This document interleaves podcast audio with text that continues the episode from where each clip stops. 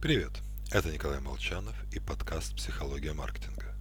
Сегодня мы поговорим о том, как мы предсказываем свои будущие чувства и почему делаем это абсолютно неверно.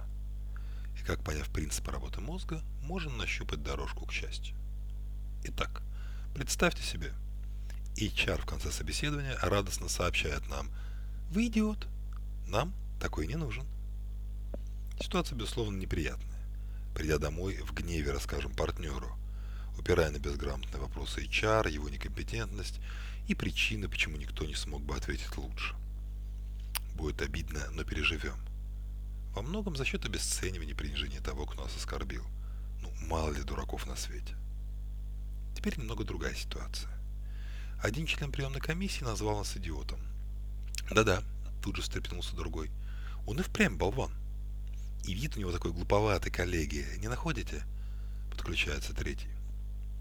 Я слегка утрирую, но в целом это описание реального эксперимента Гилберта. Людей якобы собеседовали на высокооплачиваемую и легкую работу. Придумать название для мороженого. Одним сообщили, что решение принимает эксперт, другим, что комиссия. Причем для отказа все ее члены должны проголосовать против. Когда испытуемым сообщали, что им отказала комиссия, неприятные переживания были в два раза сильнее, нежели после отказа со стороны эксперта. Когда читаешь результаты эксперимента, они представляются понятными и логичными. Только это сейчас, когда я все рассказываю, все понятно. Но вот участников заранее попросили предсказать собственные ощущения. Думая об отказе со стороны одного эксперта, люди правильно ценили свои будущие чувства. А вот представляя отказ со стороны комиссии, нет – они решили, что боль будет примерно такой же. Хотя в реальности, напомню, она была в два раза выше.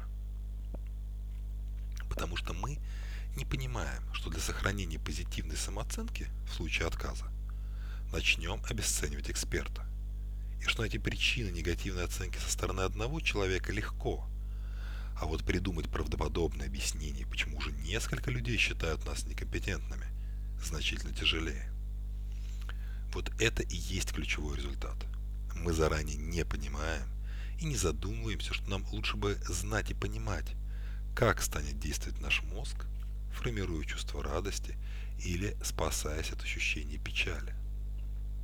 Именно поэтому мы ошибаемся в предсказании собственных чувств, потому что не понимаем, как наш мозг будет защищаться от этого вот чувства грусти. Заранее мы знаем, почему и насколько сильно мы будем жалеть, а главное, не догадываемся, о чем именно мы будем жалеть. Но об этом мы поговорим уже в нашем завтрашнем посте. С вами был Николай Молчанов и подкаст «Психология маркетинга».